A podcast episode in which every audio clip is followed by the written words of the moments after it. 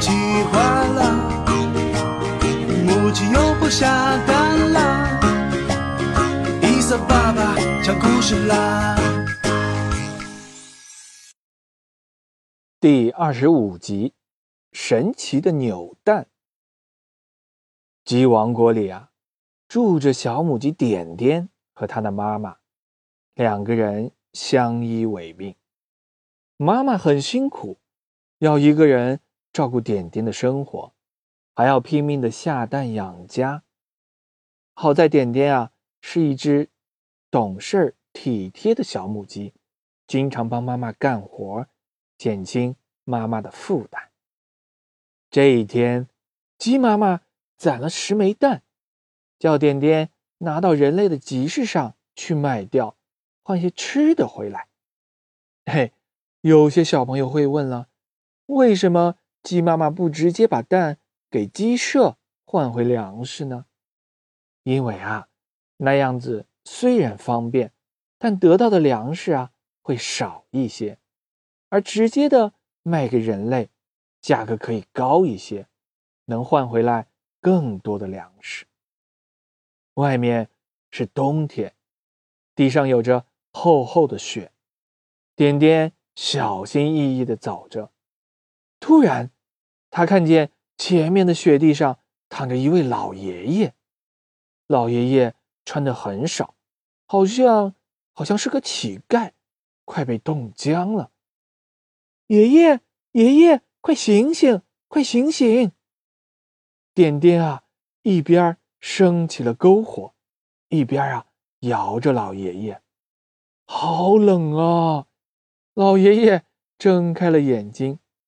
点点想啊，老爷爷肯定是饿坏了。他把老爷爷扶到火堆旁，靠在大树上，赶紧煮了些水给老爷爷。做了两个荷包蛋，咕噜咕噜，老爷爷两口就吃完了。嗯，好吃，好吃。嗯，还饿，还饿呢。点点啊，犹豫了一下，又拿出四个鸡蛋给老爷爷吃。咕噜咕噜，咕噜咕噜，老爷爷四口就吃完了。啊，谢谢你，小朋友，我好多了。但是还有一点饿，小朋友们，点点啊，一共有十枚蛋，他给老爷爷吃了六枚，还剩几枚呢？没错，还剩四枚。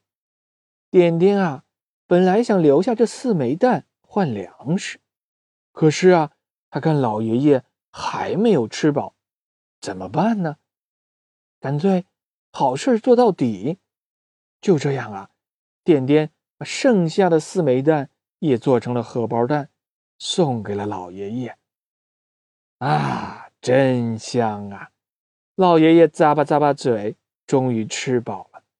小姑娘，谢谢你救了我。我吃了你的鸡蛋，那你怎么办呢？没关系，老爷爷，我们家里还有呢。其实啊，点点心里也知道。家里的鸡蛋不多了，呵呵呵，善良的孩子。那老爷爷站起了身，我可不能白吃你的东西。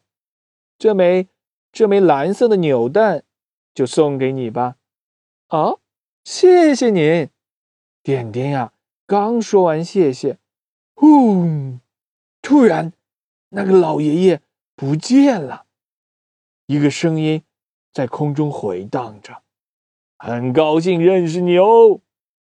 原来呀，那个老爷爷可不是什么乞丐，他是冬爷爷，人家呀在雪地里睡觉呢。点点回到家，向妈妈如实的讲述了他碰到老爷爷的故事。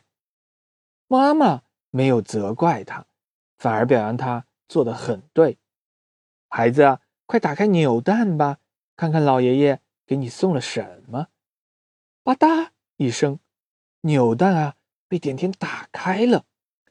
哇，一只可爱的蓝色小猪掉了出来。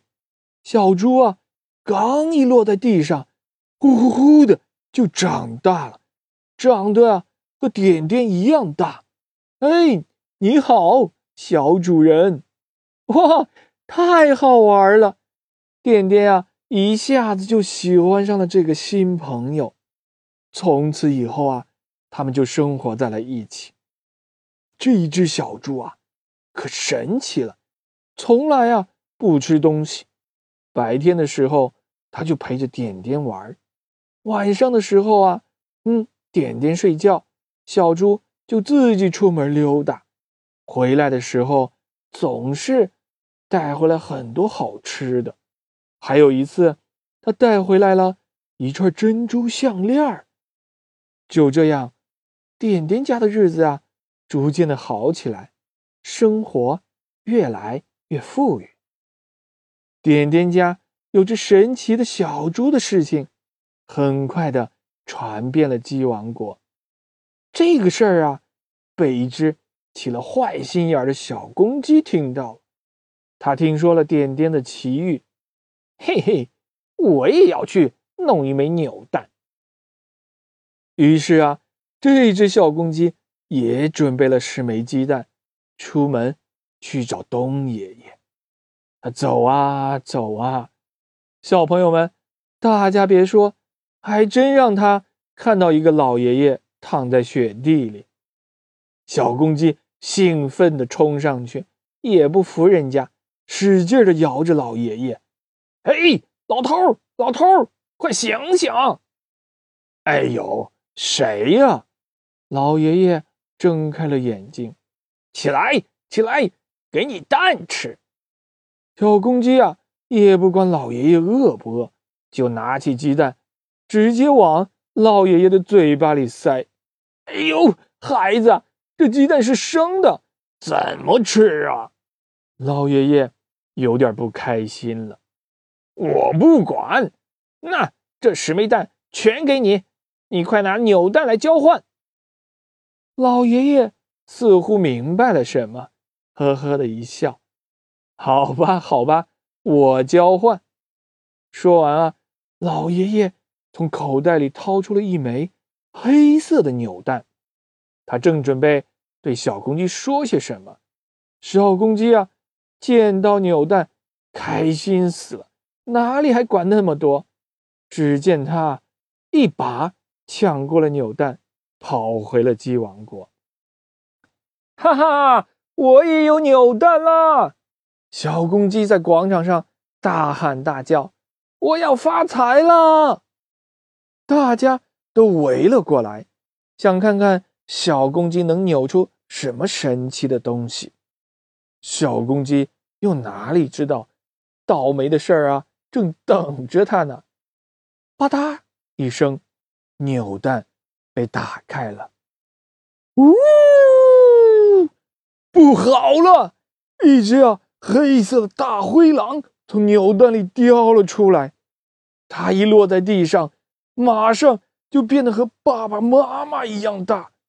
小公鸡还没反应过来，大灰狼哇的一口就把小公鸡。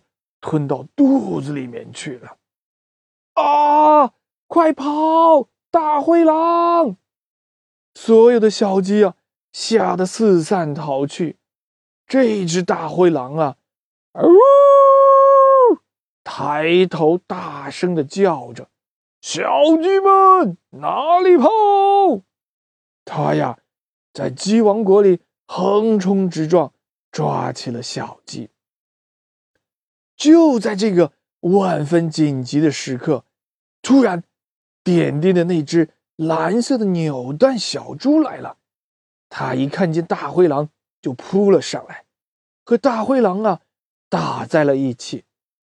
他们从鸡王国的广场上打到了鸡舍，从鸡舍打到了游乐园，从游乐园打到了鸡王国的城堡外面，越来越远。越来越远，没有人知道后来的结果，只是蓝色的扭蛋小猪再也没有回来。当然，那只黑色的大灰狼也再也没有出现过。还有那只起了坏心眼儿想骗老爷爷扭蛋的小公鸡，也再没有人见过他。讲到这里，伊萨爸爸想要问问小朋友们：为什么点点得到的扭蛋能给他带来好运，而那只小公鸡得到的扭蛋为什么带来了厄运呢？小朋友们，快来告诉伊萨爸爸你们的答案吧！我们的微信公众账号是“小蝌蚪找妈妈”。今天的故事讲完了，好听吗？谢谢大家，我们下一集再见。